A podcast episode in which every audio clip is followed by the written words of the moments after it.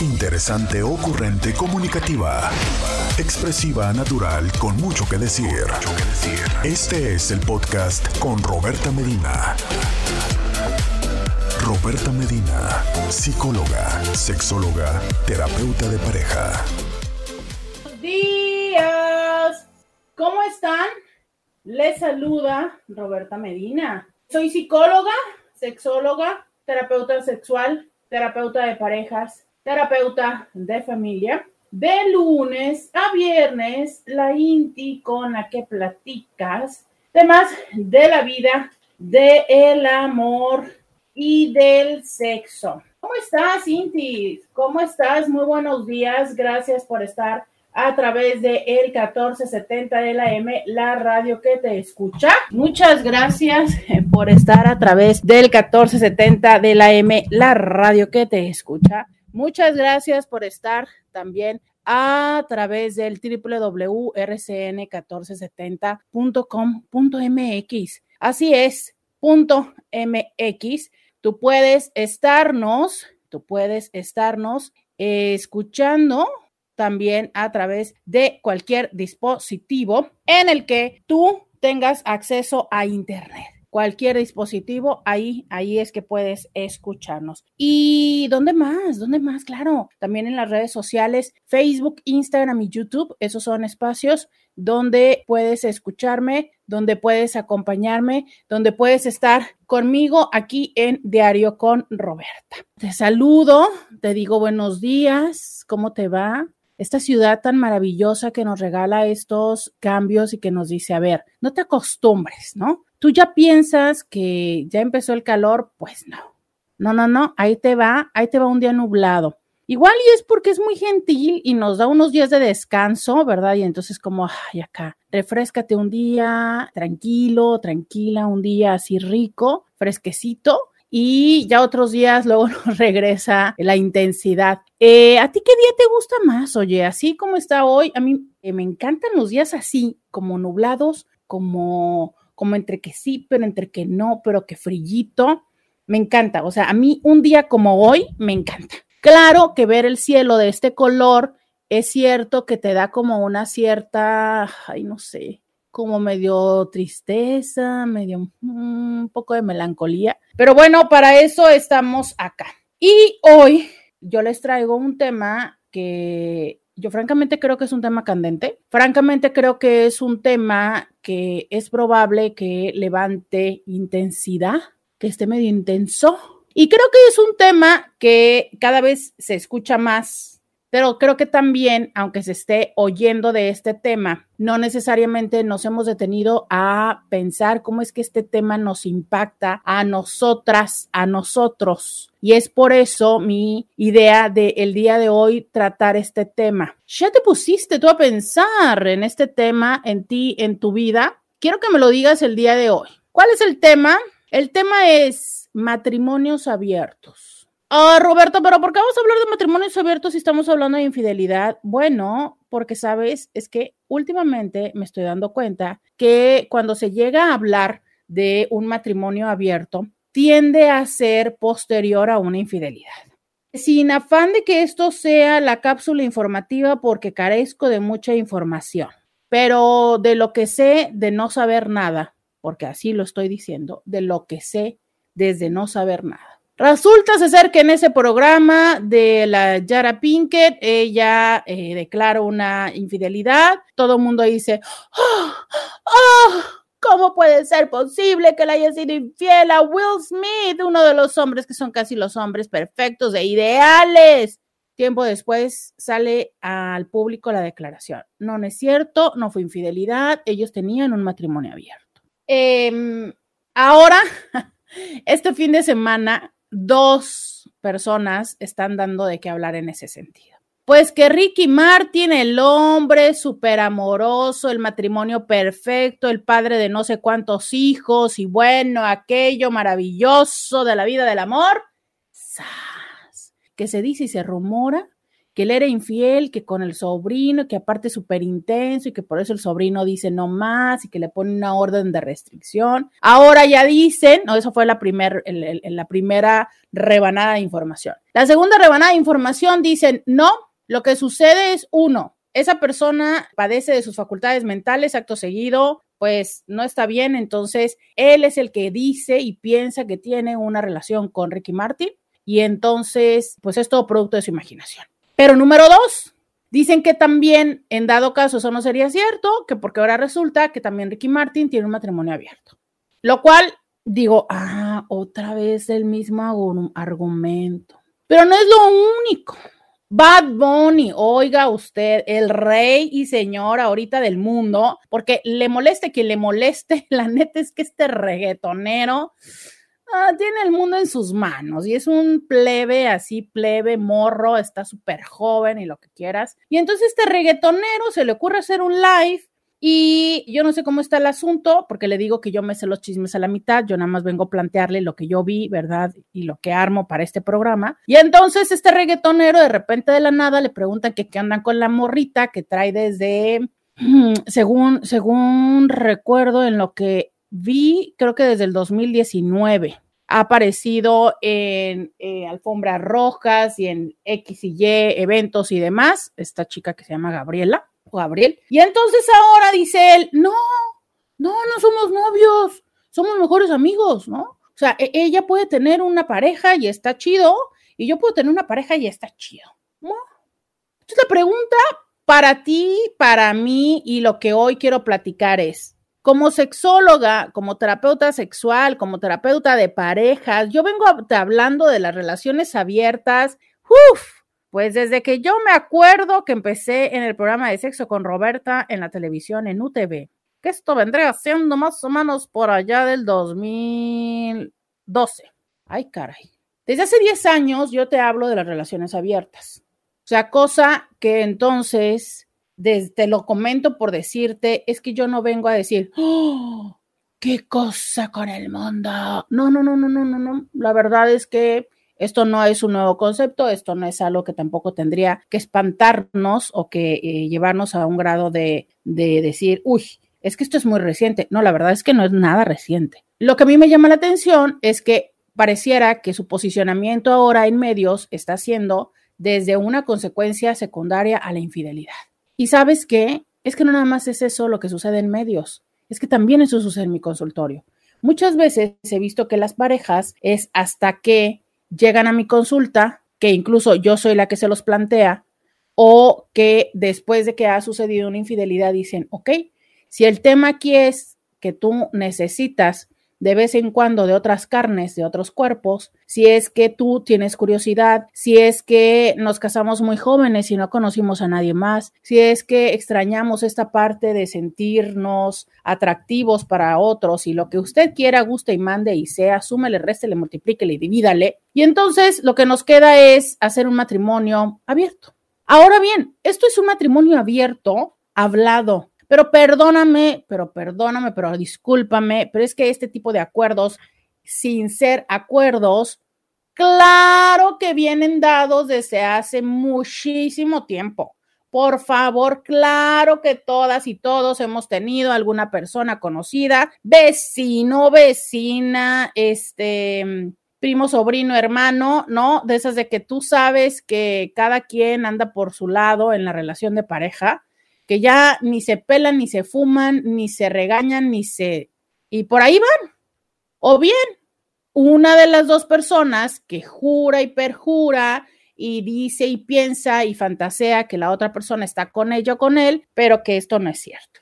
Entonces, yo firmemente creo que este modelo de relaciones de tú por tu lado y yo por el mío, este modelo de ojos que no ven, corazón que no sienten, o más bien voy a hacer como que cierro los ojos para no ver, para no sentirme peor, ha existido siempre. Y que la diferencia es que ahora que nos hablan acerca de relaciones abiertas o matrimonios abiertos, es efectivamente sentarnos frente a frente, platicar y dialogar y decir, necesito esto, quiero, voy a hacer esto, y los dos, las dos personas con un conocimiento de hacia dónde vamos como pareja. Hoy he decidido llamar el programa Matrimonio Abierto. ¿Es esto una vacuna contra la infidelidad? O sea, si nosotros tenemos un matrimonio abierto, eso significa que ya no nos van a ser infieles. Acto seguido, vamos, pensemos y consideremos en esta opción antes que suceda lo inevitable. ¿O será que esto es el consuelo y la resignación que nos queda una vez que la infidelidad ha llegado a nuestra relación? ¿Tú qué crees, qué piensas, qué has vivido, qué has visto? Quiero que me lo cuentes, quiero que me lo digas. Recuerda, claro que sí, recuerda que tienes mi WhatsApp. Mi WhatsApp que es el 664 123 69 69 123 69 69 es mi WhatsApp donde yo quiero que tú me escribas, donde yo quiero que tú me cuentes Recuerda, si me escribes por WhatsApp, eres anónimo. Si me escribes por Facebook, por YouTube y por Instagram, me encantará, por supuesto, también leerte. Y si quieres compartirnos un poco de tu voz, entonces manda una nota de voz, un mensaje de audio al WhatsApp. Pero antes voy a ir a la pausa. Espera un poco que ya regreso, pero sobre todo, empieza a escribirme, que me siento sola. Ya volvemos. Roberta Medina. Síguela en las redes sociales. Ya regresamos. 664 123 69 69 664 23 69 69 ya regresamos. Y a ver, que tenemos el primer mensaje de audio del día de hoy. Hmm, vamos a ver. Muchas, muchas gracias por mandarme mensajes de audio. Me encanta oír su voz. Vamos a escucharlo. Caramelo de chocolate, empápame así, como un pionono de vitrina, enróllame así, con azúcar en polvo, endulzame, y es que tú eres mi rey, qué lindo eres tú, eres mi bebé, mi bebito fiu fiu. Él se lo aprendió. Claro, se me estaba olvidando el caso del bebito fiu fiu. Ay, pero aquí sí me voy a ver súper mal. A ver, ayúdenme. Ayúdenme porque aquí sí estoy súper perdida. A ver, se supone que es un político, pero no sé de qué país, que le descubren que tiene, eh, tiene una relación, tienen mensajes de WhatsApp con una persona que está, pues no sé, creo que es en el Congreso, ¿no? Ayúdenme alguien, pero si no, ustedes quédense con esta parte del chisme, que básicamente es un político que tiene una relación con alguien de Congreso, que obvio no tendría que tenerla, ¿no? Y eh, dentro de los mensajes que están de texto es que justo le dice que eres, eres eso que termina, ¿no? Mi, eres mi bebito y luego le pone fiu fiu, pero yo me imagino que eso debe haber sido como la intención de chiflarle, de Perú, gracias, ya me están ayudando con la información. Yo me imagino que eso es como la intención de chiflarle, ¿no? Y entonces hay un grupo musical que hace esta parodia y que toma esta, esta música que era de Eminem, donde cantaba Dairo, que por cierto, esa mujer me encantaba a mí, y yo no sé por qué tuvo una carrera musical tan corta, porque dijo Pololo. Pues alguien me dice que de Perú y alguien pregunta si es chileno. A ver que nos cuenten el, el chisme. Ya llegó la de Chile, a ver si la de Chile nos dice si sí o si no. Pero este, mm, pero bueno, o sea, entonces alguien de, su, de ese país se le ocurrió hacer esa canción, ¿sabes? Y, y pues mofarse. Entonces has de saber que esa canción se volvió obviamente viral y este y es ahora otra parte de lo que nos habla acerca de esta situación de sí, pero que si no, pero la infidelidad y todo. Entonces sí, es cierto, dicen es peruano. Ah, exacto, entonces es peruano. Y dice, sí, la intención fue la intención de un silbido. Es que hay muchas cosas que la tecnología nos permite hoy hacer, muchas cosas que nos permite hoy hacer, pero pues todavía no hay como un, un, silbido, ¿no? Tendrías que haber mandado el silbido. Yo no sé silbar, o sea, eh, a, mí no me salen los, eh, el chiflar así, entonces, pues no sé, a lo mejor yo hubiera, hubiera puesto también el fiu fiu pero esta es una de las tantísimas cosas que salen a relucir de cómo es que nos encanta evidenciar las infidelidades, nos encanta evidenciar las relaciones de otras personas, nos encanta señalar a las otras personas como clandestinas y clandestinos, ¿no? Entonces es que todo mundo se entere de lo que están haciendo. Mm, no sé, ¿sabes? A veces pienso que es una tendencia de los seres humanos de, eh, de hecho, hay un, hay un concepto en psicología que se conoce como ahora lo voy a recordar, es trasladar, trasladar al sujeto, creo, y que básicamente es esta donde tú me dices, oye, es que, es que me, haces un reclamo sobre algo que te molesta, que te hace sentir mal y te digo, pues sí lo hice, pero es que tú también, ta, ta, ta, ta, ta, ¿no? Entonces tú, a ver, o sea, la persona está aceptando lo que hizo o no. Entonces es un doble juego donde aparentemente sí aceptó lo que hice, pero te culpo, te embarro y saco a, relucir todo lo que tú haces, de manera tal en que lo que yo hice se minimiza. Claro, creo que así nos manejamos muchas personas, ¿sabes? En el intentar decir, ah, miren, vean lo que están haciendo ellos. Pero sí, esto ha sido también otro de los temas que ha estado en, en trending de respecto a la infidelidad. Muchísimas gracias. Oigan, aparte me encantó que esté Inti, o sea, no solamente me quiso recordar el tema, ¿verdad? Sino también nos lo cantó, digo, bravo, bravo por este Inti, digo, o sea, no todo el mundo manda un audio cantado, entonces, pues eh, muchas gracias, muchas, muchas gracias. Gracias acá que también me mandan otros mensajes de buenos días. Señorita Roberta, con el debido respeto, Usted nunca está sola porque siempre está en la mente y en el corazón de los radioescuchas y principalmente en el mío. Dios la cuide y bendiga. Muchas gracias, qué amable. Muchas, muchas gracias. Oigan, pero fíjate esto que es lindísimo, es un, es un mensaje pues eh, muy, muy amoroso. Y te cuento cuántas veces sucede esto en una relación de pareja, ¿no? Que la otra persona te dice, es que ya no me llamas, es que no me dices, es que y la respuesta que nosotros tenemos es de, pero si todo el día pienso en ti, pero si aquí estoy, si no quisiera estar contigo ya me hubiera ido. Es cierto, absoluto y totalmente cierto. En mi caso, yo nada más se los estaba diciendo, hoy no les estoy, hoy no estoy chipil, ya saben que yo les puedo decir, Intis, hoy estoy chipil, chiquenme, hoy, hoy día miércoles 6 de julio, no estoy chipil, todavía todavía no sé, uno no sabe, ¿verdad? Luego aquí le dicen cosas y le hacen llorar. Pero no, hoy, en este momento no estoy chipil, yo se los dije porque pues me encanta ver los mensajes, ¿no? Pero sí les quiero decir, cuando tu pareja te diga que quiere que le digas, cuando tu pareja te diga que, que extraña que lo hicieras antes, de corazón te invito a que se lo digas y en otro momento, en otro lugar, le digas ese otro comentario con el que tú intenciones fortalecer y decirle, mira, es que esto, o sea, a ver, aunque no me lo pidas, de todas maneras pasa, de todas maneras pienso en ti, de todas maneras es importante, pero en ese momento no se lo digas. Busca otra manera de decírselo, te voy a decir por qué. Ah, ya fue mucho decir, ya me cansé de esa palabra. Te voy a, te voy a explicar el por qué.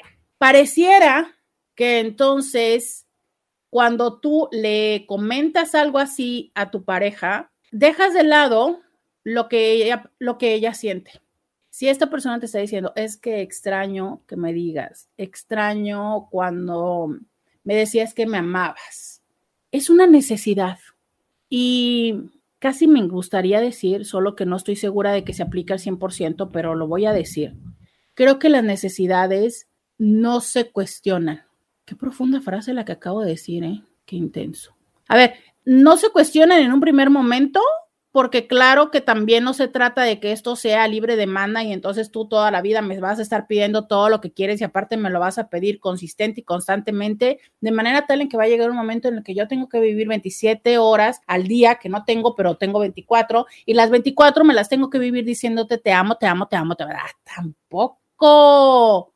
Ve a terapia y resuélvelo, ¿no? Pero lo que voy es, cuando una persona toca su vulnerabilidad y viene desde la vulnerabilidad y te dice, necesito un abrazo, quiero que me digas, extraño cuando me decías que me amas, ¿por qué ya no me dices que me amas? Te lo está diciendo desde la vulnerabilidad.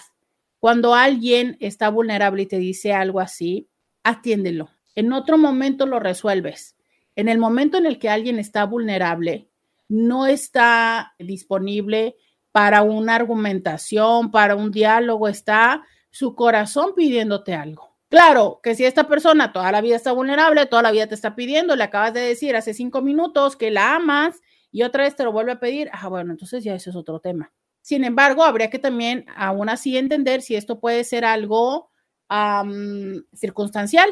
Volvemos a lo mismo, resulta que está, se le acaba de morir el papá, se le acaba de, este, acaba de tener un diagnóstico médico, oye, claro, a la persona le va a tomar un tiempo asimilar lo que le está pasando y acomodarse en el mundo y a lo mejor ahora te va a tocar decirle cinco veces al día porque está transitando por una crisis, pero después va a pasar. Entonces, esto quiero decirle primero al Inti que no es el, que no es la situación, que agradezco muchísimo tu mensaje de corazón, lo recibo y es una caricia para mi alma, pero ya saben que aquí eh, las cosas y mi déficit de atención luego me ayuda a acordarme de otros temas que me parece importante decirles y esto que quería decírselos en este momento porque también lo acabo de escuchar en consulta. Esta, esta parte donde yo desde mi necesidad, desde mi vulnerabilidad, te pido algo y tú desde tu cansancio me respondes con lo que es tu argumento. Pero entonces fíjate qué complejo, porque yo te lo estoy pidiendo desde mi vulnerabilidad y tú me lo respondes desde tu cansancio o alguna otra condición. Estamos hablando de las relaciones abiertas, matrimonios abiertos. Dice, me quedé con eso y envié un audio con eso. Efectivamente, ese es el tema, pero ya saben que yo siempre tengo múltiples temas y eso es para que ustedes se mantengan despiertos, Cintis, para que se mantengan atentos aquí, para que no se me duerman y para que no le cambien. Eso por no decir que porque tengo déficit de atención y yo brinco para todos lados. Pero efectivamente tengo un audio acá que dura más de dos minutos, entonces lo diré después de la pausa para no interrumpirlo. Buenos días, dice, aquí estoy escuchándote y ya aves contándome las canas. ¿Cómo que contándote las canas? Oigan, Intis, para volver a preguntar y decir algo que no tenía nada que ver con el tema, pero ¿Cuántos de mis Intis, hombres y mujeres, hombres y mujeres, hombres y mujeres, están a favor de esta tendencia que hoy se ha vuelto mucho moda y sobre todo ya venía desde antes de la pande, pero la pande la fortaleció muchísimo, que es eh, la hermandad de, eh, la traducción literal en español sería hermandad plateada que básicamente son estas mujeres que han decidido dejarse las canas así como están, sin teñirlas y que incluso hacen y documentan en redes sociales la transición, ¿no? Entonces es muy, muy frecuente que puedas ver y de hecho así lo puedes buscar Silver Sisterhoods o Silver Sisterhood o Silver Hair o hay muchos hashtags. Entonces las mujeres están transicionando así, literal, ¿no? Se van dejando el cabello para que se vean sus canas. Y hay personas que dicen, híjole, es que está chido, pero se ven más grandes obis, que es, por ejemplo, el caso de la pareja de, de Neo, ¿cómo se llama el actor de Neo? Kenny Reeves. La pareja de Kenny Reeves es nueve años menor que él, pero tiene el cabello blanco, pues yo creo que desde sus cuarentas, porque él ahorita tiene como 57, ella anda en los cuboles que ya tienen rato juntos, entonces como desde sus primeros 40, la mujer se veía como en los 50, ¿sabes? Y entonces todo el mundo critica y dicen, pero ¿cómo?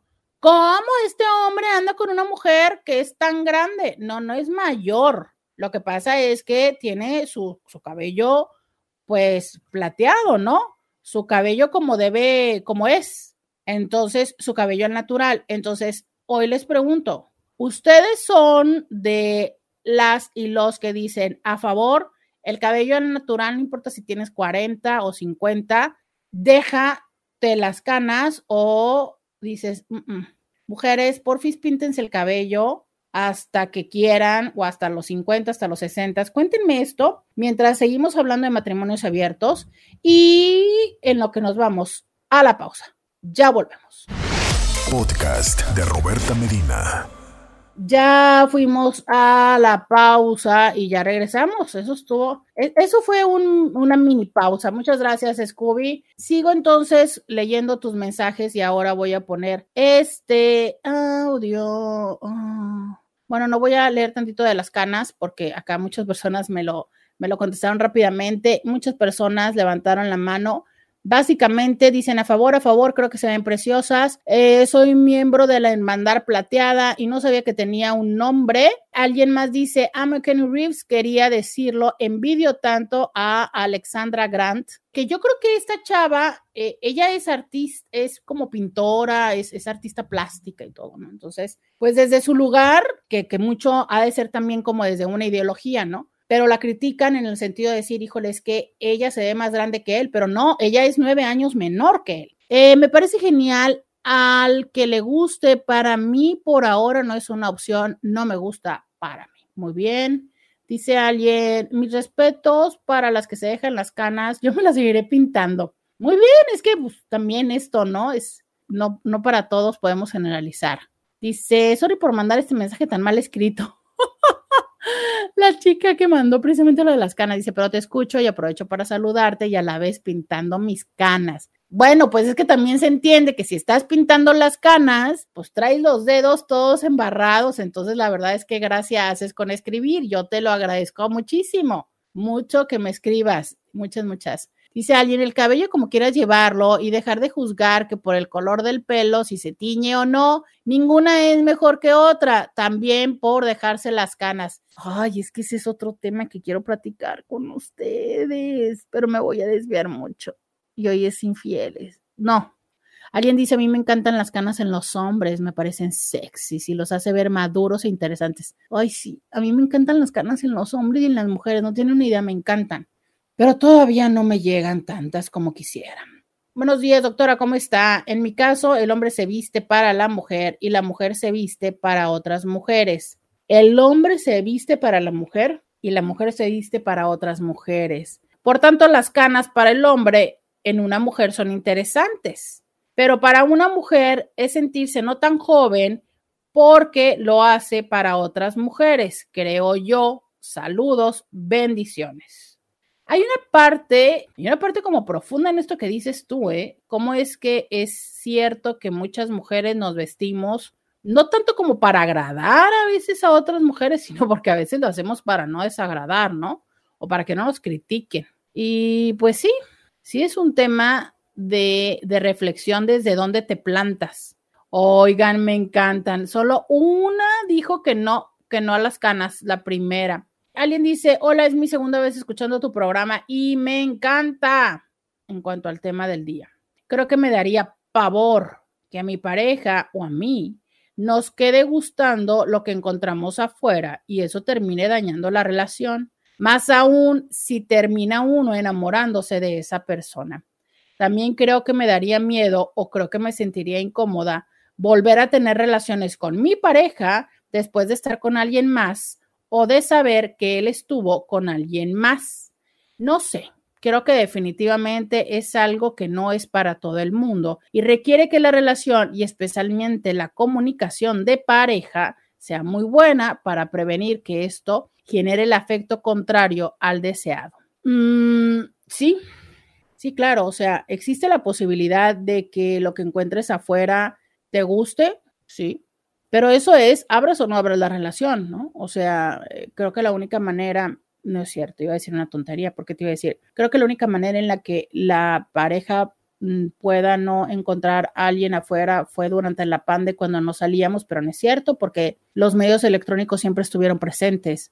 A ver, es que eh, no hay manera en la que tú pudieras decir, esta es la única forma en la que no hay el riesgo de que la persona encuentre a alguien, la persona o yo encuentre a alguien, no lo hay. Coincido contigo en que pareciera o da la sensación de que el riesgo se incrementa si es que entonces ya tenemos permiso o se abre la posibilidad a interactuar con otras personas, ¿sí? Pero también, ¿desde dónde lo hacemos? Te cuento que en mi experiencia ha habido personas que lo hacen precisamente como para poder deslindarse. O sea, yo ya no quiero tener relaciones sexuales con mi pareja y el que él esté teniendo ya alguien que le dé, literal, porque sí me lo dicen, para mí me, me permite estar tranquila. ¿Sabes? Es como me quita la tarea de... Hay personas que incluso me dicen, es que cuando mi pareja tiene a alguien más, está más contenta, está más relajado, está menos aprensivo, menos aprensiva y yo me siento mejor. Y bueno, es esta condición donde luego yo pienso que es como esta mesa de tres patas o este tripié al cual estamos ya muy familiarizados ahora con, con todos estos anillos para hacer aros de luz, ¿no? Estos aros de luz para hacer videos.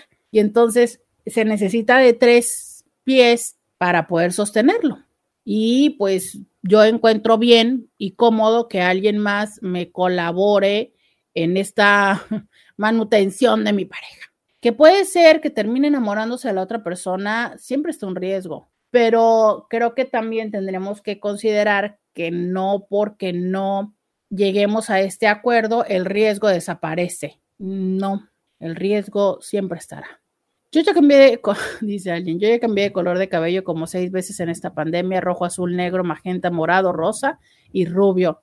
Híjole, sí, sí, es que también esta es una situación que en otro momento hemos dicho, hay memes, hay muchas cosas al respecto que cuentan que las personas usamos el cabello porque antes se decía que solo las mujeres, yo pienso que es en general las mujeres, las personas, que luego usamos el cabello como un reflejo de cerrar ciclos, ¿no? Ahí tienen a Nodal, que se hizo un cambio de imagen para cerrar ciclos. Alguien, hubo otra persona que también le dio un cambio muy, muy, muy significativo. Varias personas, también influencers que de repente dicen, ay, voy a darle un cambio a mi vida y voy a cerrar un ciclo y ¡zas! Cambio radical. Desde los 18 años me pintaba el pelo hasta que me dio alergia el químico y me tuve que dejar mi pelo natural bueno, a veces también tiene que ver con una condición de salud o a veces, no sé, incluso con, con embarazo. Esto es si, si me genera comodidad o lo hago porque lo tengo que hacer. Hay hombres y mujeres que se ven guapos con canas. Mi pareja tiene 49 y no tiene canas. ¿Qué? ¿49 y no tiene canas? Dios mío. Yo 43 y ya se me ve la raíz de las canas y sí me pinto el cabello. Ay, qué padre que ya se te va la raíz de las canas. Oigan, tenemos este audio. Interesante. A mi punto de vista y por experiencia propia, este, fíjate que en reuniones con amigos heterosexuales y conocidos de amigos, pasa que, y, aquí hablo casos exclusivamente de parejas heterosexuales, hombres que se casan y este, eventualmente empiezan como, ¿cómo diré? A lo mejor como que su vida sexual era muy diferente a cuando ya se casan. Porque a lo mejor en ese tiempo se permitían un poquito más de cosas, las mujeres eran un poquito más aventadas, por así decirlo, y hablo por lo que me comentan, no quiero decir que todo sea así, pero entonces dicen que cuando se casan, la dinámica cambia y sobre todo cuando tienen hijos. Entonces se vuelve esta especie de yo me quiero acercar a ti, quiero hacer cosas diferentes, mira, vamos a probar esto, lo otro. Y entonces la mayoría de las respuestas que recibí de estas personas fue como que les decía no, un rotundo no. ¿Qué te pasa? Yo no soy una tal por cual, eso no lo hacen las mujeres casadas, bla, bla, bla. Entonces, no sé si eso también influya o tenga que ver en cierta medida en el tema de que pues se pueda dar primero una infidelidad, ¿no? Porque pues estás buscando algo que, ojo, en este ejemplo que te digo, fueron hombres que se abrieron con sus parejas. Hay unos que de plano no dicen nada y pues se mandan ahí por todos lados, pero ellos sí se abrieron y recibieron una negativa y no eran cosas como que tan estrafalarias ni fuera de lo que se pudiera considerar normal. A lo que voy es de que sí puedo llegar a creer que ese tipo de situaciones influyen en que después pues se suscita una infidelidad. Y a lo que vas tú que es el tema de las relaciones abiertas y todo ese tema pues yo creo que pues, depende de a quién le funcione. Pero si te soy muy muy este honesto sí creo que en parejas heterosexuales ese tema sí es muy, muy delicado y muy, muy pocos de personas que yo llegué a conocer han hecho como que eso, por ese tema de la negativa del lado femenino, que es la referencia que yo tengo. No sé si sea lo mismo del otro lado. Espero y sirva mi comentario y lo escuchen. Saludos. Híjole, pero es que en lo que tú me comentas coinciden muchas cosas, como el hecho, primero esto que dices, no, a ver, esos son las personas que sí fueron con la pareja y le dijeron, oye, ¿sabes qué? Fíjate que me gustaría intentar el salto del tigre, ¿qué onda, no? Y entonces sus parejas le dijeron, no, claro que no, estás loco, estás operado el cerebro, yo no quiero. Yo voy a aprovechar que no es el tema, pero para eso estamos aquí los Intis, para aprender, para preguntarnos y para balconearnos. Quiero preguntarles, Intis, a ver, eh, siendo, quiero que me sean lo más honestas y honestos posibles, pero sobre todo honestas, pensando desde esta, desde esta participación que hizo este INTI, desde esta experiencia y lo que entendemos de, parejas heterosexuales estereotípicas. Resulta que imaginémonos que tienes 15 años de relación. Aprox has de andar en tus medios cuarentas y tu pareja no te dice, ¿sabes qué? Es que esto ya está como muy aburrido, o sea, hay que ponerle sal y pimienta, hay que, no sé, ¿qué tal si hacemos literal el salto del tigre? O sexo anal o alguna cosa por el estilo. ¿Qué tanto? Pero así, díganme la neta, así, corazón abierto, eh, calzones abajo, todo. ¿Qué tan frecuente es que le dijeran que sí a la pareja, un sí directo de órale, vamos? Ojo, que quiero puntualizar que a pesar de todo esto que estoy preguntando el día de hoy y los resultados que vamos a tener, no son representativos de la población común porque las personas que escuchan este programa son personas que tienen un interés en su desarrollo profesional, son personas que ya están en otro nivel de entiéndeme, conciencia, apertura, este, habilidad, insight, desarrollo personal, etc, etc, etc. ¿Ok? Pero aún así vamos a ver, o sea, es qué tan frecuente es que la pareja, después de un cierto tiempo de, de estar juntos, uno de los dos trae unas ideas así eh, de qué hubo es que, y la otra persona le dice, claro, por supuesto, mira, vamos. O qué tan frecuente es que le dice, claro que no, pero ¿qué piensas? Vamos a la pausa y volvemos. Roberta Medina, síguela en las redes sociales. Regresamos 664-123-6969. Oigan, me quedé en que les pregunté. 15 años de relación, llega tu pareja y te dice, como que estoy esto aburrido, ¿qué tal que intentamos algo? Tu respuesta es, claro que sí, vámonos, vámonos, ¿para cuándo? O tu respuesta es de otra índole. Quiero que me digas, quiero que me lo digas antes de que yo lo diga, y complemente la opinión que nos dijo este chico. En la mayor, a ver, dice alguien. Hola doctora, buenas tardes. Según algunos especialistas de relaciones, dicen que el hombre busca sexo y encuentra amor. Las mujeres primero desarrollamos un sentimiento para buscar sexo, creo, en la mayoría de los casos, y hay excepciones, por supuesto. Las relaciones abiertas son un riesgo.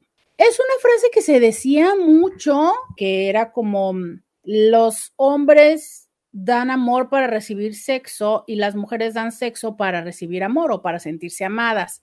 Mm, pues sí, pero no, pero no siempre, pero a veces, pero quizá, pero no, ¿sabes? O sea, una vez más es, no podemos generalizar. Hay dinámicas y relaciones que sí son así. O sea, que hay personas que toman esta necesidad emocional de la otra persona o nutren esta necesidad emocional de la otra persona para obtener eh, lo, que, lo que quieren, ¿no? O, completar esta necesidad, pero no siempre, o sea, también hay personas que, que son éticas y que desde un principio te lo dicen y, y, nosotros no queremos escuchar. ¿Se acuerdan el día de ayer que una Inti nos hizo el enorme favor de compartirnos su experiencia?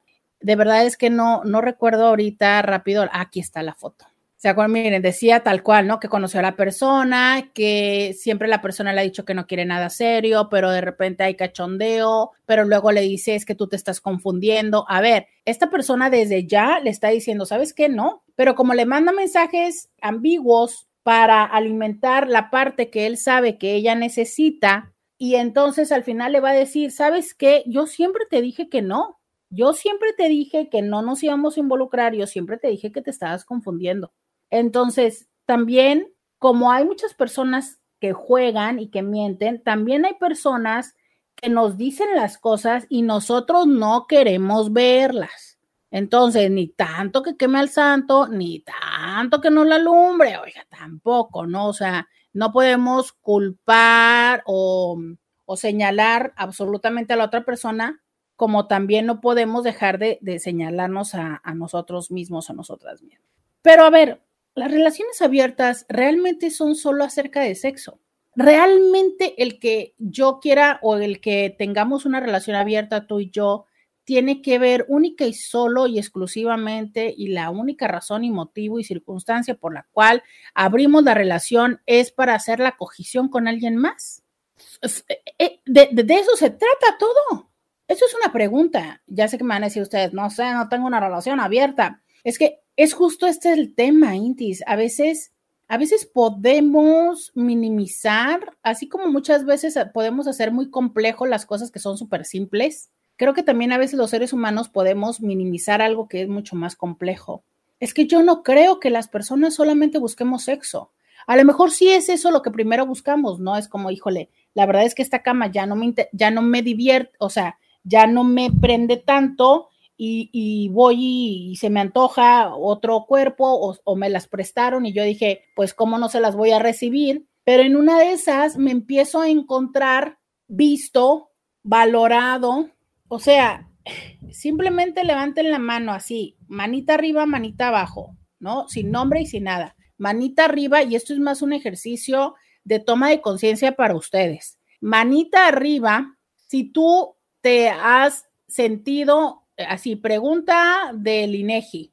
En los últimos tres meses, ¿usted se ha sentido, no, pero a ver, vamos a plantearla como si fuera una pregunta del INEGI. En los últimos tres meses, usted ha tenido necesidad de que o ha tenido ganas de que su pareja le ponga más atención, manita arriba.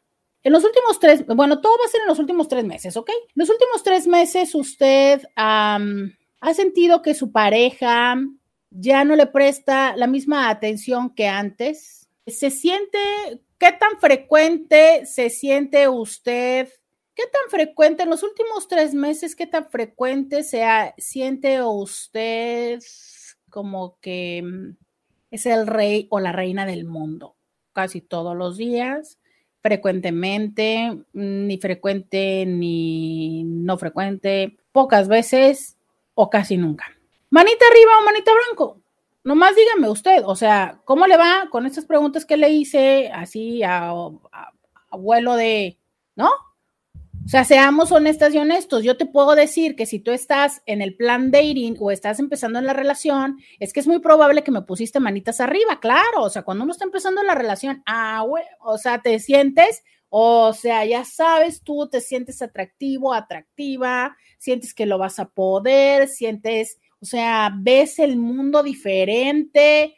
Ah, sea, hasta lo ves rosita el mundo también. Y entonces te sientes que tienes como estas ganas de hacer cosas, de empezar, eh, te sientes hasta más seguro y segura, eh, sientes que ahora sí lo puedes, a lo mejor ya tenías cinco o seis meses que te cuestionabas si te tendrías que ir o no del trabajo, pero en ese momento te sientes acá, este, ¿no? Y hasta tomas esa decisión. Claro, ¿por qué? porque el ser visto y vista por otra persona, reconocido, por supuesto que nos alimenta. Entonces, resulta que tú llegas a una misma relación, a una misma casa donde están tus hijos, que por supuesto que los amas, pero que llegas y que entonces te empiezan a decir, ay, es que mira esto y esto y esto y esto y esto, ¿no? Y llegas y tienes el mismo situación, no has colgado la televisión que hace seis meses te están diciendo, te llegas porque te toca y te toca lavar los platos y te toca hacer esto y te toca hacer el otro. Y eso es la rutina de todos los días. Y está bien, eso se llama vida, eso se llama crecer, eso se llama ser adulto, eso se llama construir y demás. Pero, ah, claro, y entonces la mujer o el hombre que te vuelve a decir y te vuelve a, a tener la jeta o la cara de que porque una vez más no has hecho lo que X o Y habían quedado y acordado de hacer. Y de repente hay una otra persona que te ve diferente. Una persona para quien eres novedad. Y en la simple novedad hay muchas cosas que se esconden detrás de la novedad. ¿Qué se esconde? Primero, primero hay algo maravilloso. Bendita ignorancia. O sea, no te conoce. No te conoce. Como no te conoce, ¡Uf! O sea, tú eres maravilloso, ¿no? Yo no sé si a ustedes les pasa, a mí tú no tienes una idea de lo que me encanta abrir y estrenar cosas. Me fascina, ¿sabes? Abrirlo, descubrir lo que sirve, para qué. Y ya, se te acaba la novedad. Pero esa sensación de ver qué hace, de si le pico una opción, si le pico a la otra, es como, ¡oh!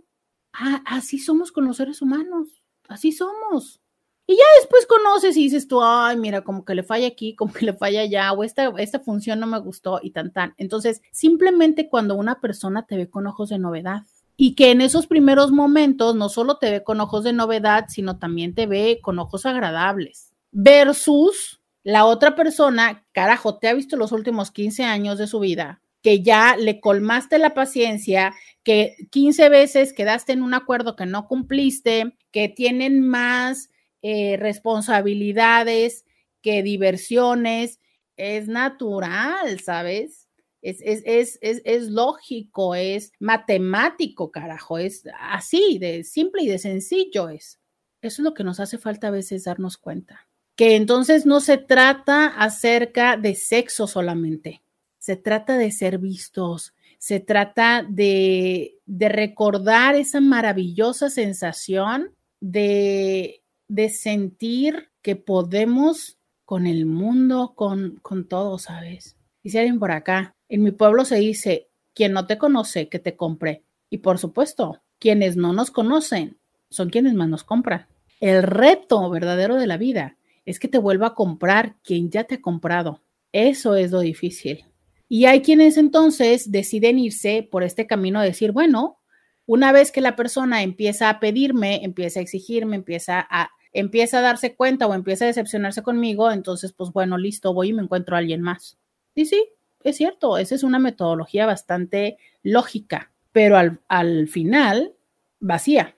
Porque claro, imagínate que si solamente te lograste conseguir compradores de tres, seis meses, un año, dos o cuatro años en tu vida, pues es que tarde que temprano te vas a encontrar al final del camino solo, solo o sola. Vamos a la pausa y volvemos podcast de Roberta Medina. Bienvenida, bienvenido a la segunda hora de Diario con Roberta. Te saluda Roberta Medina. Soy psicóloga, sexóloga, terapeuta sexual, terapeuta de parejas, terapeuta de familia. De lunes a viernes, la INTI con la que platicas temas de la vida, del amor, del sexo de lo que sucede a tu alrededor. Y entonces, el día de hoy, que estamos platicando si los matrimonios abiertos son la prevención de la infidelidad o la resignación después de la infidelidad. Eh, me dicen por acá, Roberta, entonces no hay hombres fieles, ¿verdad? es como decir que no hay mujeres sin celulitis. Son muy pocas, muy pocas muy pocas, por lo que tendríamos que empezar a normalizar la celulitis. ¿Eso significa que tendremos que empezar a normalizar la infidelidad? Yo creo que tendríamos que empezar a normalizar el reto que significa la monogamia y no asumir que eh, lo extraño es la infidelidad. Exacto, lo dije bien, el reto que significa la monogamia. Eso es que entonces somos por naturaleza infieles. Mira, no sé, yo no me voy a poner a decirte que si hay un gen, que si hay esto. No va por ahí la historia, va por el hecho de quién ha logrado estar 15 o 20 años con la misma televisión, con el mismo celular, con el mismo carro, con el mismo trabajo. ¿Por qué carajos pensamos y asumimos que sí tenemos que durar con el mismo hombre, con el mismo juju, ¿no? Y con todo igual. Ah, eso sí. Ah, no, no, no, usted, mire, usted puede tener la necesidad del mundo. Es más, fíjate, ¿no? Se nos dice que si tú eres una persona que no busca crecer en el trabajo, eres un mediocre, que si no buscas no sé qué, no te sabes superar. Ah, todo quieres, todo tienes que querer más, mejor y nuevo en la vida, menos la persona con la que elegiste estar. Ah, no, pues wow. No, a ver, es que luego por eso yo no entiendo por qué no nos volvemos locos. O sea, nos dicen una cosa por un lado, porque claro, es que eso conviene para que entonces usted esté como loco comprando el nuevo iPhone y trabajando 18 horas diarias para comprar el nuevo carro. Ah, pero, pero no, ¿eh? Pero quédese con el mismo marido, que esté igual de destartalado que el carro, que ya se la tiene que pasar más con el mecánico, porque, y que no sabe en qué momento le va a dejar parado, aunque más bien esto es al revés, no sabe en qué momento se le vaya a parar, pero ah, no, pero ahí sí, usted sí quédese feliz. Ahí sí, no, no, no, usted no, no, como por qué va a andar viendo otras cosas, como por qué va a haber otras, no, no, no, no, no, no, no, no. Hasta crees. Dice, entonces, ¿para qué se casa la gente si saben que no les van a ser fieles? Qué buena pregunta. Es que el problema más bien sería, ¿por qué, ¿por qué esperas que porque te casaste te va a ser fiel? Es que, a ver, yo no sé ustedes, pero esta sería una muy buena pregunta que por, perfectamente podrían entrarle a contestarle a esta Inti. A ver, ¿eres mujer o eres hombre? Eres, no sé si eres mujer o eres hombre, pero me gusta mucho el perrito de tu foto. Yo no sé ustedes, pero pues yo no me casé para que me fueran fiel, ¿no? O sea, te casas porque quieres tener un proyecto de vida con la persona, te casas porque mm, hay una comunión en la forma de pensar, te casas porque estás enamorado y precisamente esa es una muy mala razón para casarse, pésima, la peor razón para casarse es porque estás enamorada y enamorado, pero bueno, es la más, la más común. Pero a ver, es que si tú lo que quieres es que te sean fiel, pues cómprate un perro y, dije cómprate, porque si lo rescatas, ya ves que Lola todo es menos fiel conmigo. Entonces, no sé, ¿sabes? O sea, o sea, yo, yo no sé, yo no sé por qué las personas pensamos que nos casamos para que nos sean fieles. Pues no es como que, a ver, es que en tal caso, imagínate, en vez de anillo de compromiso, ¿sabes? O en vez de arras o en vez de lazo, tendrían que poner un cinturón de castidad, claro. Y ni así, porque, porque también te cuento que está la infidelidad emocional. Entonces, a lo mejor no va a poder usar sus cositas con alguien más, ¿verdad? Si tú le pones una una jaulita, pero de que no puede usar sus cositas con la persona, pero que se esté mensajeando y que esté pensando en alguien más, sí va a suceder. Eh, dice, yo no tengo pareja, pero sí soy de probar cosas y mente abierta. Entonces, dependiendo de lo que sea, lo más probable es que diga que sí. Claro, pero fíjate, aquí hay dos temas importantes que ella dice, yo sí soy de probar cosas y mente abierta. Y ella en particular, que nos ha acompañado desde, hace un tiempo acá en, en, en Diario con Roberta en Instagram, Efectivamente la conozco y sí, o sea, ella es de las que le gusta viajar, les gusta emprender cosas diferentes. Hay personas que no tienen esta hambre por conocer el mundo, que no, que no les gusta probar cosas nuevas. Y entonces resulta que es una persona que no le gusta probar cosas nuevas, ¿no? Ejemplo, que no, que nunca ha tenido como ganas de viajar y explorar el mundo. Ah, pero tú si quieres está muy bien para ti que no sea de estas personas que quiere viajar y explorar el mundo, porque entonces así no gastamos tanto en vacaciones, pero casualmente si quieres que explore todo el Kama Sutra en la cama, no, pues corazón, te cuento, o sea, la persona es curiosa y exploradora adentro y fuera de la cama o no lo es, ¿no? No sé si me siguen con esta lógica. Pues si es una persona que se queda bien con lo conocido y con lo tradicional, pues así va a ser ordinariamente en todo. Entonces, ¿cuál es el reto de esto que decía hace un momento el chico? El otro Inti que decía es que mis amigos usualmente decían que es que fueron y le pidieron a la chava intentar algo diferente y la chava es que los mandó, hmm, ya se me iba a salir una grosería española, los mandó al carajo, ¿no? Entonces, bueno, es que las mujeres no, no se prestaron y por eso es que ellos fueron y buscaron. A ver, ¿cómo carajos te vas a prestar con un tipo que aunque sea tu marido y lo amas, fíjate, te estoy diciendo, es mi marido y lo amo tengo los últimos 15 años de mi vida con él. Tengo dos hijos maravillosos con él. He tenido un muy buen matrimonio. Pero este hombre no se ha dado cuenta que estoy cansada porque trabajo, porque voy, trabajo, llego a la casa, cuido a los hijos. Él no me ayuda. Él sí, sí trabaja, trabaja hasta 12 horas pero resulta que él llega a la casa, ¿sabes? No, no convive. Cuando tiene ganas, quiere que sean las cosas, aparte quiere que yo le haga el salto del tigre pero resulta que yo me siento desde hace no sé cuánto tiempo abandonada, resulta que cada que puede voltea y me dice y me pellizca la lonja, ¿no? O sea, su hobby es, mientras yo estoy cocinando o estamos por ahí, me, pellizca la lonja y me dice, ay, como que ya te creció, ¿no? Ay, cuidadito, eh, no sé, este, estamos comiendo y resulta de que agarra una tortilla y me dice, ¿otra? Ah, pero entonces yo tengo todas esas condiciones alrededor pero entonces cuando él quiere probar algo, yo sí tendría que dejar de lado todas estas descalificaciones, todas estas inseguridades físicas, todo este cansancio, toda esta frustración de sentir que yo soy la que está sacando adelante el barco de los hijos. Y en ese momento convertirme en una superamante, una supertuta, ¿no? Acá querer, no, espérame, o sea, no, se puede, no, no se puede, es como les he dicho yo antes. A ver, es que si tú lo que quieres es un árbol frutal, que lo que tú quieres es que un árbol te dé frutas, primero tienes que plantarlo, cuidarlo y después te va a dar frutas. Pero primero también tengo que tener una maceta donde plantarlo, porque si yo pongo el árbol frutal arriba del cemento, pues va a estar muy canijo que ese árbol prenda. Por más que yo tenga un árbol que ya trae sus frutitos, que yo tengo mi manguera y tengo la determinación de regarle todos los días, sí, pero no va a pegar en el cemento.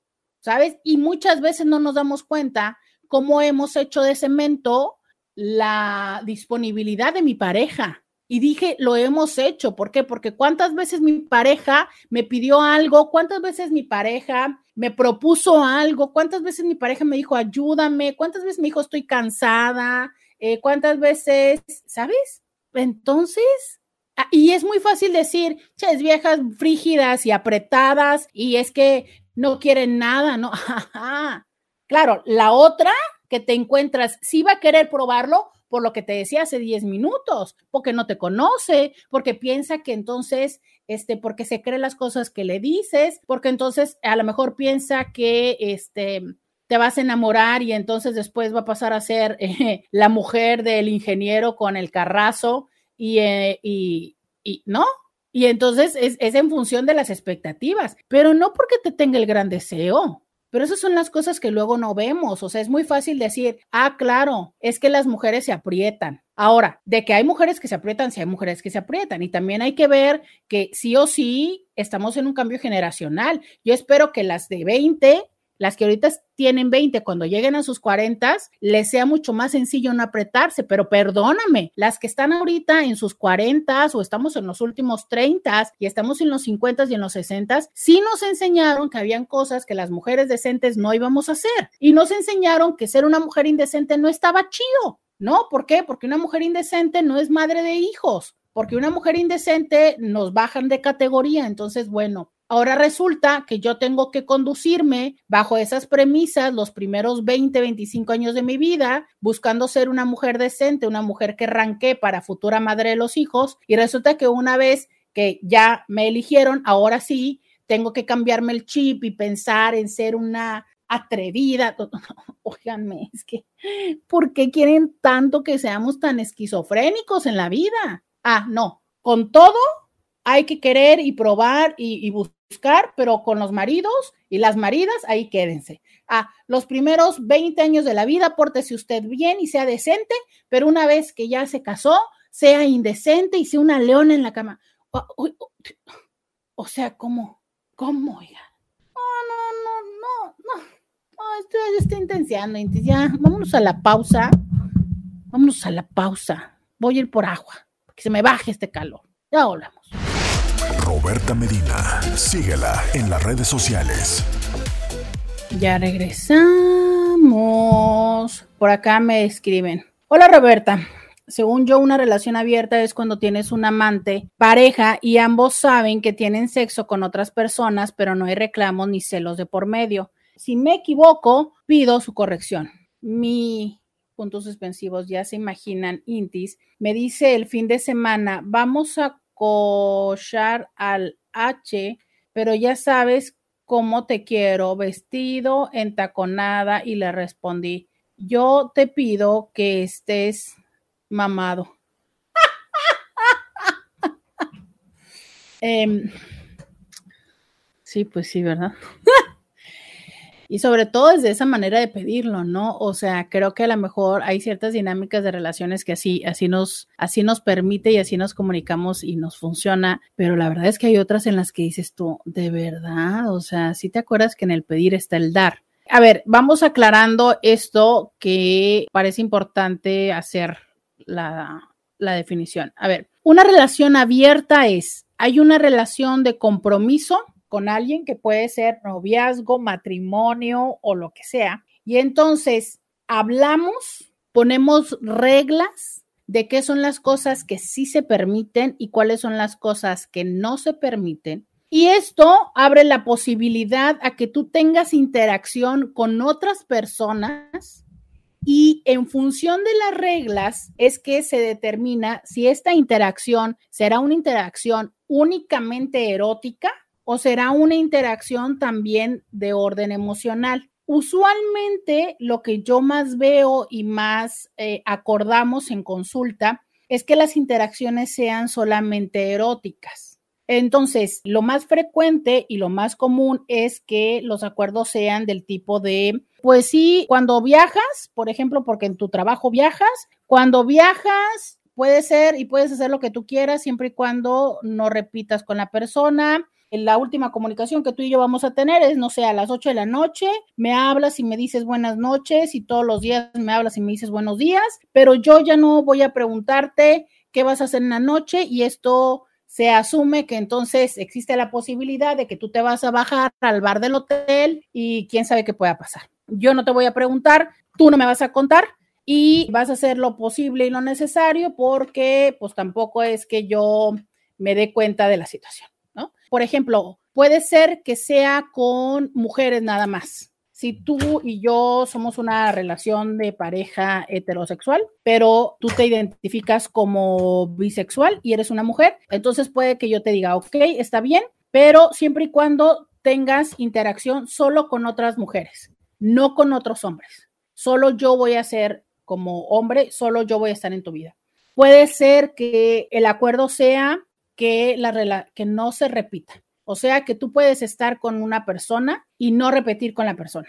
Puede ser X, o sea, hay muchas reglas. Entonces, quizá este es el, la parte confusa, que usualmente pensamos que solo son acuerdos o solo son para condiciones donde se le permite o se da el acceso a que la persona pueda tener una interacción erótica, pero no necesariamente es así. Por eso es tan importante que se hagan los acuerdos lo mejor posible y no solo eso, que se estén evaluando. ¿Por qué? Porque a lo mejor a nosotros se nos pasó poner esta cláusula que es no repitas. ¿Y qué crees que sucede en la repetición? Pues la involucración. Entonces, identificamos después que me estoy involucrando. Yo te digo, ¿sabes qué? Es que me estoy involucrando o a lo mejor no te lo digo para no sembrar duda en la relación, pero el momento de hablar, ¿sabes qué? Creo que es importante que sumemos a la lista el hecho de que es importante no repetir con otra persona. Y así, ¿sabes? Vamos construyendo las reglas de lo que es nuestra relación abierta. Así es como se da. Puede ser solo erótica o puede ser emocional. Eso lo determina la pareja pero por eso es tan importante que todos estos acuerdos se hagan lo más explícito posible para evitar este tipo de desencuentros una vez que la relación ya se ha abierto.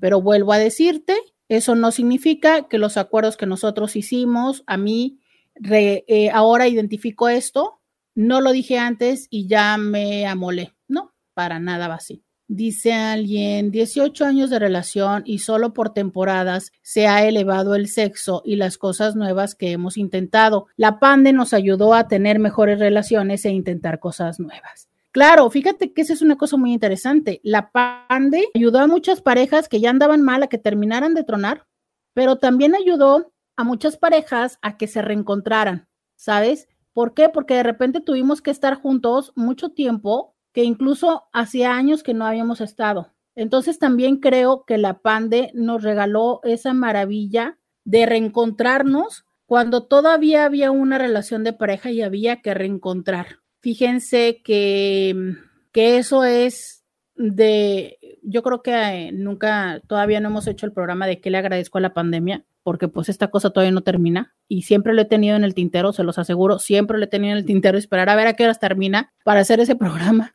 Pero dentro de mi tintero, ¿no? Una de las cosas que sí le agradezco es eso, en, el sentido de que eh, precisamente la pandemia nos permitió compartir y convivir más con mi paperingo y eso fue algo que yo vi en la relación de ellos, que es como si hubieran tenido una pues no fue luna de miel, pero como si hubieran estado vuelto a recién casados y los vivía, los veía en muchas dinámicas así.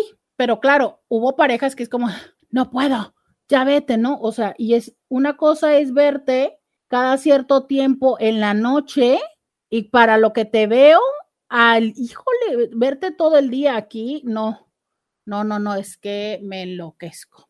Dice alguien por acá en Instagram, yo pienso que se trata de mucho más, empezando por aceptar que una sola persona no puede satisfacer todas tus necesidades en la vida. Sí, y que fíjate que es una de las cosas que decía o que dice Esther Perel, ¿no? Porque estamos tan eh, obsesionados con la idea de que una sola persona cumpla o nos satisfaga cosas que antes eran muchas personas que que lo hacíamos cuando vivíamos justo en esta condición de en tribus. Dice alguien, excelentes comentarios. Ah, cómo me aplaudieron con mis comentarios que les decía hace, hace un momento del, de, de, esta diferencia de perspectivas en el matrimonio. Dices que lamentablemente el matrimonio comúnmente se reduce a que te sean fiel o no, y es mucho más que eso, es mucho más que eso, mucho más. mi vida dice, ¿qué significa que una mujer se apriete? Y es que nos lo pregunta una chica que es venezolana y que vive en Costa Rica. En México, el te aprietas es cuando dices no. Y es que creo, creo que el origen del te aprietas tiene que ver con que usualmente es como que cruzas los brazos y haces esto, ¿no? Y así, no. Entonces es cuando tienes como poca disponibilidad, poca frecuencia, poca disponibilidad. Entonces a eso le dicen te aprietas y es, es una frase que es así, ¿no? De, oye, tal cosa o te aprietas, vamos a tal o te aprietas. O también el te rajas, pero el te rajas viene de una connotación misógina, eh, viene de el que cuando tú ves los genitales femeninos, la vulva, pues es una, es una línea, ¿no? Entonces el te rajas hace referencia a que si no quieres hacer las cosas, pues eres una, eres una vieja, ¿no? Como desde esta dinámica entre hombres de si no te atreves a hacer esto, pues eres vieja porque eres cobarde. Y pues justo la próxima vez que tú le digas a alguien o te rajas, recuerda que es fomentar este, este lenguaje misógino y discriminativo. Entonces yo les invito a que dejen de decir te rajas, aunque sé que muchas de las veces se nos se nos va, ¿no? Y entonces el te aprietas es otra manera de decir, pues que no, que no quieres, que no haces las cosas. Por ahí va el, el te aprietas. Por eso dicen que las mujeres son como muy apretadas, porque pues no, pero no nada más las mujeres, es en general un decir el de apretar. Ay, doctora, ¿cómo nos haces aterrizar nuestras realidades? Oye, pues espero que esto sea bueno, ¿no? Sea, demasiados mandatos incoherentes. Sí, sí, sí, sí, sí. Dice, según criterio estándar, soy una mujer muy indecente. Y esa idea de jugar a la familia típica me suena terrorífica. Claro, y es que hay personas que justo no están contentas con este modelo que se nos ha impuesto y que dicen, bueno, no, yo así no, no, no me encanta, no, no me encanta hacerle a eso. Es exacto, debe ser el momento en el arriba la indecencia. Ay, mis intes, ya están haciendo acá un club de indecentes. Dice, ¿cuándo se considera infidelidad emocional? Depende de cada pareja. Sí, definitivamente todo lo que tiene que ver, es que, a ver, todo lo que tiene que ver con infidelidad, infidelidad, in Fidelidad, falta de fidelidad. Dicen por ahí que lo único que tiene fidelidad son los aparatos electrónicos, que lo demás son lealtades y acuerdos. Entonces, ¿yo cómo puedo decirte que no has cumplido un acuerdo si no te he dicho el acuerdo? ¿Cómo puedo decirte lo que espero de ti? Más bien, ¿cómo puedo reclamarte que no hiciste lo que yo espero de ti si nunca te dije lo que espero de ti? Otra vez está medio esquizofrénico, ¿no? A ver, que yo llegue y te diga, ¿por qué no hiciste esto? ¿Qué tal? ¿Me lo pediste? ¿Me lo dijiste? No. Entonces, ¿por qué me lo reclamas? ¿Por qué me lo reclamas? Vamos a la pausa y volvemos. Podcast de Roberta Medina. Ya regresamos. 664-123-69, 69. Dice alguien acá, pues yo como soy lectora de mente, sé todo lo que quieres. No, pues sí, pero bueno, ¿cuántos se van a encontrar con alguien como tú, no? Digo, definitivamente después reclamar algo que no se ha pedido, digo, definitivamente no, no hay manera de hacerlo. Dice, yo siempre he querido vivir eso de relación abierta con mi esposa, pero ella no se decide del todo. Dice que vayamos a un swinger, pero donde vivimos es un poco lejos a las ciudades donde hay esos sitios. Aunque sí me ha complacido estando ella con un amigo mío, la semana pasada estuvieron juntos y cuando acarculé que ella ya estaba con él, la llamé y fue súper escucharla gemir, fue de lo mejor, pero dice que no soportaría saber que yo estoy con otra. Y yo te diría, entonces no vayas más allá. O sea, me parece que esto es un tema donde nosotros tenemos que entender hasta dónde están los límites. Ella te está diciendo que quiere ir a un lugar swinger y te está diciendo que no quiere que estés con otra persona. Si tú sigues empujando las circunstancias, quieres, no creas que es un 50 y 50 de posibilidades de un 50% que salgan las cosas bien y un 50% de que no. No es así. O sea, estás poniendo muy en riesgo la situación. ¿Sabes? De cuando nosotros queremos algo, pensamos siempre a nuestro favor y decimos, no, claro, es que ya luego lo va a empezar a hacer y le va a gustar y como ya estuvo con mi amigo y, y no se ha quejado, entonces yo creo que pues ya podemos dar el siguiente paso. No, no necesariamente. No necesariamente. O sea, es entendamos lo principal que es, más bien, entendamos que lo principal debería de ser siempre el vínculo. Y si tu persona te está diciendo no y tú te aferras así, no estás respetando el vínculo. Nadie quiere jugar con quien no me respeta. Entonces, es muy cansado el estar siempre queriendo satisfacer a alguien. ¿Sabes? Mm, porque a fin de cuentas es como, ah, te importo yo o lo que te importa es siempre estar cumpliendo lo que tú quieres. A mí no, yo no olfateo que vas por un buen camino, simplemente te lo digo así, porque yo escucho el que ella quiere algo, ella concede lo que tú quieres con ciertas limitantes y tú vas más allá de las limitantes de ella. Y eso es lo que yo olfateo que no va bien. ¿Sí me explico? No es que yo olfateo que te diga, está muy mal querer ir con swingers, está muy mal que se acueste con alguien. No, no, no, no, no, no, no, no, no va por ahí. Es lo que creo que no estás haciendo de una manera correcta, es aprender, es detenerte ante lo que ella te dice no. Y tarde que temprano, una persona que no se siente incluida o respetada deja de participar y de funcionar ese tipo de situaciones. Por acá dice, hay que tener madurez emocional importante, no solo sentir querer un cambio porque hay que respetar las reglas y no volverse loca en el primer encuentro de tu pareja. Justo lo que has dicho. Respetar las reglas y valorar si es que emocionalmente estás en el lugar donde puedes soportarlo, ¿sabes? Donde puedes soportarlo. Dice alguien, wow, eso de terrajas no lo sabía. Sí, ya ven que cuando los niños juegan, y que se forman y dicen vieja el último, vieja el último. Entonces, igual de decir vieja el último es te rajas, o sea, pues eso, o sea, tienes genitales femeninos. Finalmente es esta connotación que surge de desde lo masculino hacer la implicación de que convertirse en algo femenino es negativo, deteriorante, bajar de nivel o cosas por el estilo. Entonces, esa frase justo a eso dice. Dice alguien más, y nosotros cantando a todo pulmón, ay Jalisco, no te rajes. Pues por eso, ¿no? O sea, sí, pero de ahí viene lo de la raja, de ahí viene lo de la raja. Y es tan interesante, ¿no? Porque los mariachis, bueno, este dice, exacto, igual que el término pussy, como diciendo débil. Ah, también, ¿no? Eres bien pussy, claro, porque pussy es la manera coloquial que se le conoce a los genitales femeninos como vulva, como concha, como, sí, más bien sería algo así, ¿no? Como la forma tierna de decirlo en inglés y entonces cuando te dicen es que eres bien pussy, es que eres bien, bien mujer.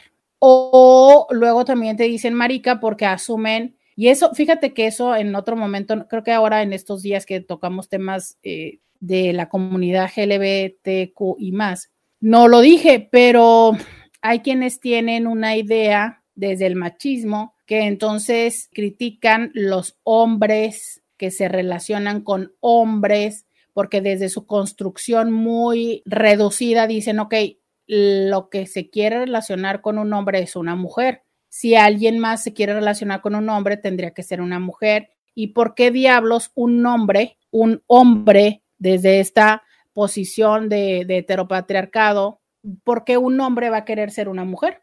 Y entonces por eso es que dicen, uy, es que por eso o eres o te rajas o eres marica y demás. Entonces, de verdad es que hay muchas cosas que desde el lenguaje seguimos sosteniendo en estas eh, cuestiones de discriminación. Yo sigo leyendo tus mensajes. Dice, pero ¿qué tal en inglés americano es súper ofensivo que te digan cunt? Sí, que es justo una palabra que escuchamos millones de veces en el, bueno, no millones de veces, pero muchas veces en el juicio de Johnny Depp y de Amber Heard, ¿no? Y que lo decían tal cual, es que qué gran ofensa, porque le dijo esto, sí. O sea, fíjate, es cómo sigue siendo que el término relativo a los genitales femeninos es ofensivo. ¿Por? A ver, entonces explíquenme, resulta que ustedes me ofenden, o bueno, a mí y a todo el mundo, diciéndole el término de los genitales femeninos, pero resulta que pues tan desagradables no han de ser, porque bien que les encanta estar ahí y por eso es que luego tenemos tantos problemas, ¿no? Entonces, bueno, les digo, Intis, uno ya no sabe para dónde irse, entonces por un lado me dicen que es muy desagradable, casi que yo debería de vivirme este con una relación nociva hacia los genitales, pero por otro lado resulta que les encanta, pero aparte luego me dicen que yo tengo que amar mis genitales y mostrarlos y, no traumarme por ellos y todo, entonces como, ah, ¿por qué los seres humanos inventamos tantas vericuetos, no? Ante las circunstancias que son naturales. Entonces, no, no ofendan a los otros diciéndoles que parecen genitales de mujeres. No vean los genitales ni de las mujeres ni de los hombres como algo desagradable o un tema de ofensa, porque bueno, es decir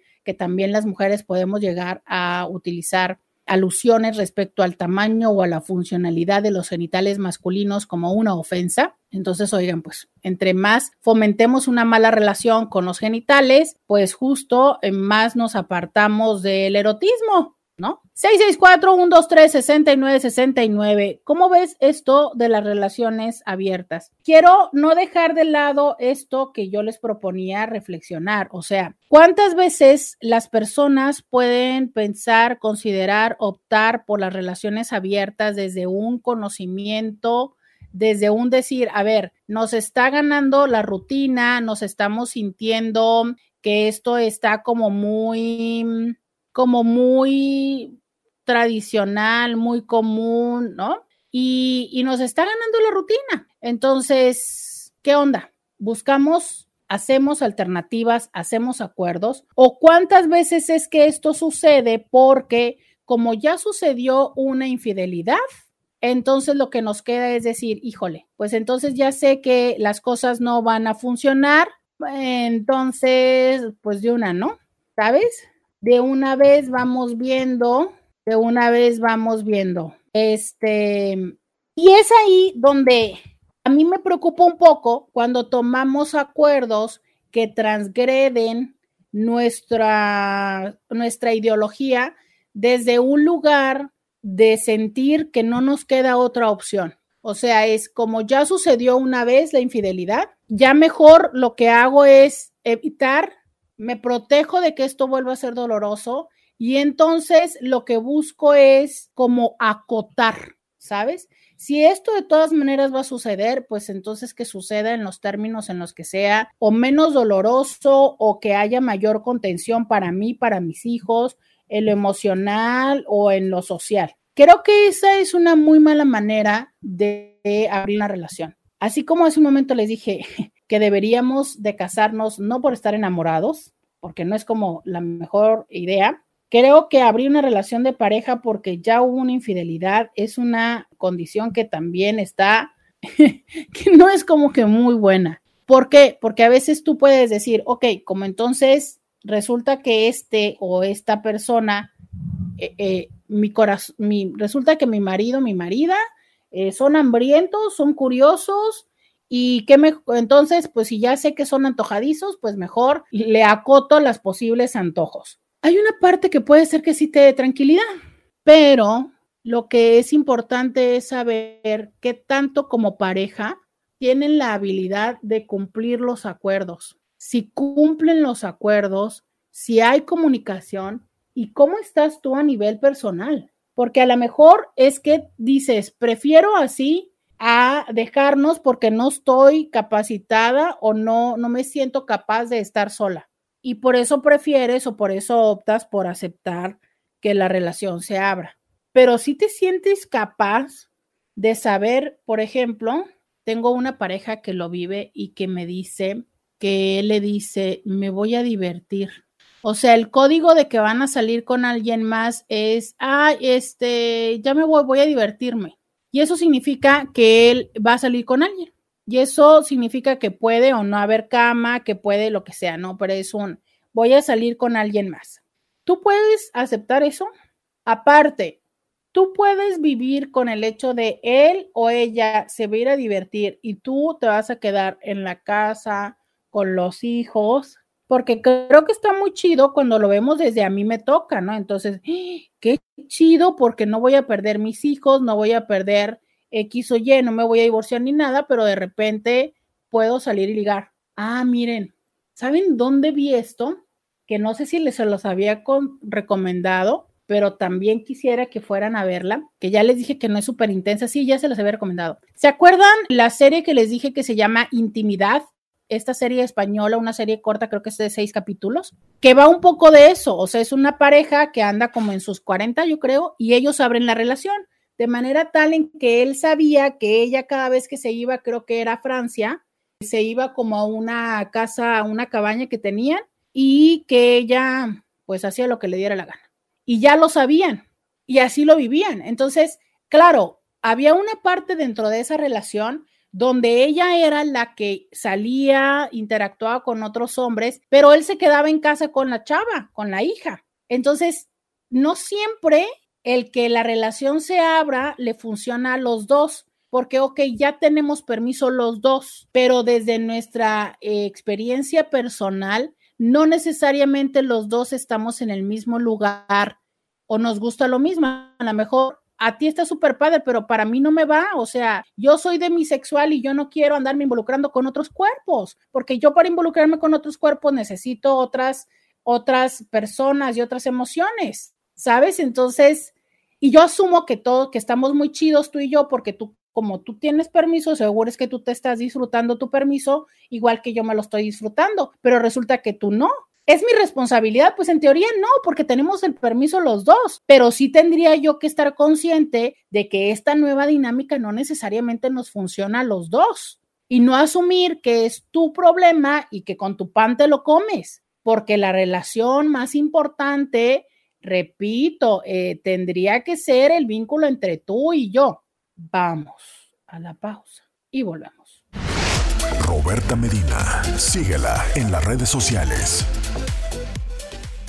Ya regresamos, 664-123-69-69. Eh, escribe alguien por acá. Hola, lo de nombrar los genitales para referirse a algo o alguien ya es cuestión cultural y lamentablemente arraigada y se da en muchos países, así que eso de no utilizarlo es muy, muy, muy, muy difícil, muy difícil muy difícil. Yo no estoy diciendo que sea fácil, ni siquiera estoy esperando que porque se los dije automáticamente se les borre de la mente, para nada, porque se los dije justo desde ese lugar de, a ver, tengo 15 años dedicándome a esto, más de seis maestrías estudiados en esto, y de repente se me ve el rollo y si digo eso de, híjole, te rajas. O sea, no les estoy diciendo, pero es, creo que la manera en la que podemos ir identificando y dándonos cuenta de esto, pues es probable que sea menos lo que estemos repitiéndolo o que incluso en el conocerlo, a lo mejor en una de esas, a la próxima vez que escuches a alguien decirlo, te las das de intelectual y le dices, ¿sabías tú que eso tiene que ver con? Y en una de estas vamos ayudando a que otras personas más vayan tomando esa conciencia. Pero sí, definitivamente eh, esta condición, ya lo decías, no nada más es en español, lo decíamos y dimos ejemplos como también es en inglés, como es en otros países, pero también es una muestra que aplica al tema de hoy, que es, ah, caray, resulta que yo tengo que tener esta relación dual, ambivalente, eh, opuesta, que en términos de algunas propuestas terapéuticas le decimos incluso esquizofrenizante, de, híjole, por un lado, sí, amar los genitales, vivirlos, disfrutarlos, chuparlos, morderlos, mamarlos y dejar que me hagan lo que quieran. Ah, pero resulta que son las cosas más ofensivas, son las cosas más apestosas, son las cosas que nos deben de dar vergüenza y demás. Pero ¿cómo? Entonces, ¿tengo vergüenza y, me molesto con ello o lo disfruto? ¿Sabes? Porque es como muy complicado. Eh, mira, el mejor ejemplo es esta palabra, la de tuta. Resulta que las mujeres nos enseñaron que ser una tuta es lo peor, sobre todo las mujeres de la, de la escuela anterior. No, no, no, no, no, ser una tuta, no, bueno, por Dios, por la vida de los clavos de Cristo, el manto sagrado de la rosa de Guadalupe y la máscara del santo, nadie quiere ser una tuta. No, porque las tutas, vuelvo a lo mismo, ¿no? Donde nadie nos ve como, mm, como posibles madres de familia, como la oficial y demás. Ah, pero ahora resulta que ya que soy la oficial, ya que estoy con una persona, sí tengo que saberle y comportarme como una tuta en la cama, porque resulta que lo que los hombres quieren es una dama, ¿cómo es? Una dama en la mesa y en la sociedad, pero una tuta en la cama. Oiga usted, pues no, a ver, explíqueme cómo le hago, ¿no? O sea, ¿cómo, ¿cómo vivo yo esta parte donde ahora resulta que ya porque me enrocaron, enrocación? Dícese del proceso de ponerle el anillo de compromiso a otra persona. Por eso, enrocación, usted le ha dado una roca. Entonces, ahora resulta que ya desde que nos comprometimos, que ese es otro término un poco cuestionable, ya, ahora sí, permítame, como, como Clark Kent, me quito mis lentes, me doy la media vuelta. Ah, también la Mujer Maravilla, ¿no? Y me sale la capa que me va a permitir hacerle el salto del tigre y aquellos jalezotes que usted jamás en la vida había sentido. No, pues bueno, oiga, es que eso sí está medio extraño. Eso sí está medio extraño e intenso y demandante, ¿no? Por acá dice, me encanta cómo quedó porque te ves muy linda. ¿Cómo quedó qué? Eh, estamos acá en Diario con Roberta. Oigan, eh, dice, en Sexópolis hay un programa interesante sobre cómo el lenguaje tiene implicación de género y que en su mayoría los genitales masculinos hacen énfasis en lo bueno y en lo fuerte y lo femenino de insulto. De insulto, de sometimiento, de apestoso, de viscoso, de, ¿no? Y en los hombres fuertes, intensos, rudos, rígidos, fuerza, tamaño. Pero te voy a decir una cosa que pocas personas ven y que ese tipo de lenguaje y que ese tipo de implicación, no creas que nada más a las mujeres perjudica, también perjudica a los hombres. También a los hombres que no tienen esos tamaños, les perjudica, ¿no? O sea, es como, ¿cuándo has visto, como no sea en las, este, en la antigua Grecia, ¿Cuándo más has visto que un pene pequeño sea reconocido, alabado o se le dé un buen atributo? No. Entonces, imagínate que también como hombre hay una serie de expectativas muy, muy, pues, que pueden llegar a ser causa de ansiedad para muchos hombres. Entonces, de verdad es que entiendo, yo no estoy pensando ni pretendiendo que con este comentario que estamos haciendo, las cosas absolutamente cambien. Solo es una reflexión, solo es una reflexión a que habrá para quienes les parezca dato curioso, habrá para quienes les parezca dato ocioso, pero que finalmente tiene que ver con el cómo nosotros, nosotras podemos ir buscando sinónimos, a lo mejor, si es que nos es tan necesario, de otras formas de llamar y de motivar porque creo que finalmente es eso lo que pretendemos, ¿no? Cuando le decimos a alguien, no te rajas, es como un poco de retarle y motivarle a llevar a cabo pues una práctica o una acción en común, un juego o una diversión. Entonces, regresando para concluir el tema que ya nos acercamos a los últimos minutos de este espacio. ¿Qué onda con las relaciones abiertas? ¿Podrían ser la vacuna para que no haya la infidelidad? Podría ser. Podría ser si es que esto ha sido hablado, reconocido, si están claras cuáles son las expectativas de ambas partes, ¿sabes? De ambas partes. Ese es el reto. O sea, es si yo parto de un miedo, y esto se los he dicho en muchos otros temas, Intis, desde el miedo no. ¿Por qué? Porque de por sí es una práctica que va a necesitar de nuestra atención, de nuestra comunicación. Si lo haces desde el miedo, es muy probable que la tarea se haga más compleja. Entonces, hacerlo desde un lugar donde digas tú, bueno, como pareja, si nos comunicamos, si podemos tomar decisiones, pues entonces va, lo hacemos. Pero si no somos personas así, ay, miren qué bonito. Si de por sí nosotros no sabemos tomar acuerdos, no sabemos comunicarnos, de verdad, no se te ocurra pensar que ya porque abrimos la relación de pareja y somos conscientes de que necesita más comunicación y más acuerdo, se nos va a dar tomar acuerdos, ¿eh? No, no, no.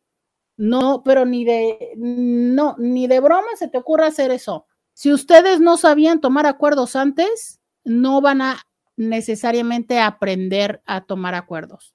Si no había esta confianza, si no había este respeto, no por eso va a dar respeto.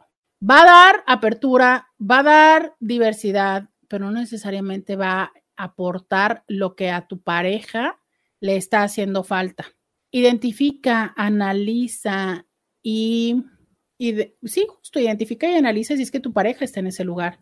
Dice Aljon, exacto, tiene que ver con la confianza, la conexión, la complicidad, la vulnerabilidad, el amor y la confianza, pero aún con todo eso hay cosas que no son para todos. Justo, ¿no? Entonces, sí, puede ser una condición donde estemos atendiendo la necesidad de ambos, pero solo eso. Eso no va a evitar que vuelva a suceder la transgresión si como pareja no hemos aprendido los límites y el respeto. Y tampoco es una forma en la que te tengas que aceptar para poderte quedar en la relación. Y yo te pondría como última eh, reflexión, de verdad, si para quedarte al lado de alguien tienes que aceptar cosas que no van contigo, ¿cuál es el sentido de estar con esta persona? Gracias, hasta mañana. Roberta Medina, escúchala en vivo de lunes a viernes a las 11 de la mañana por RCN 1470 AM.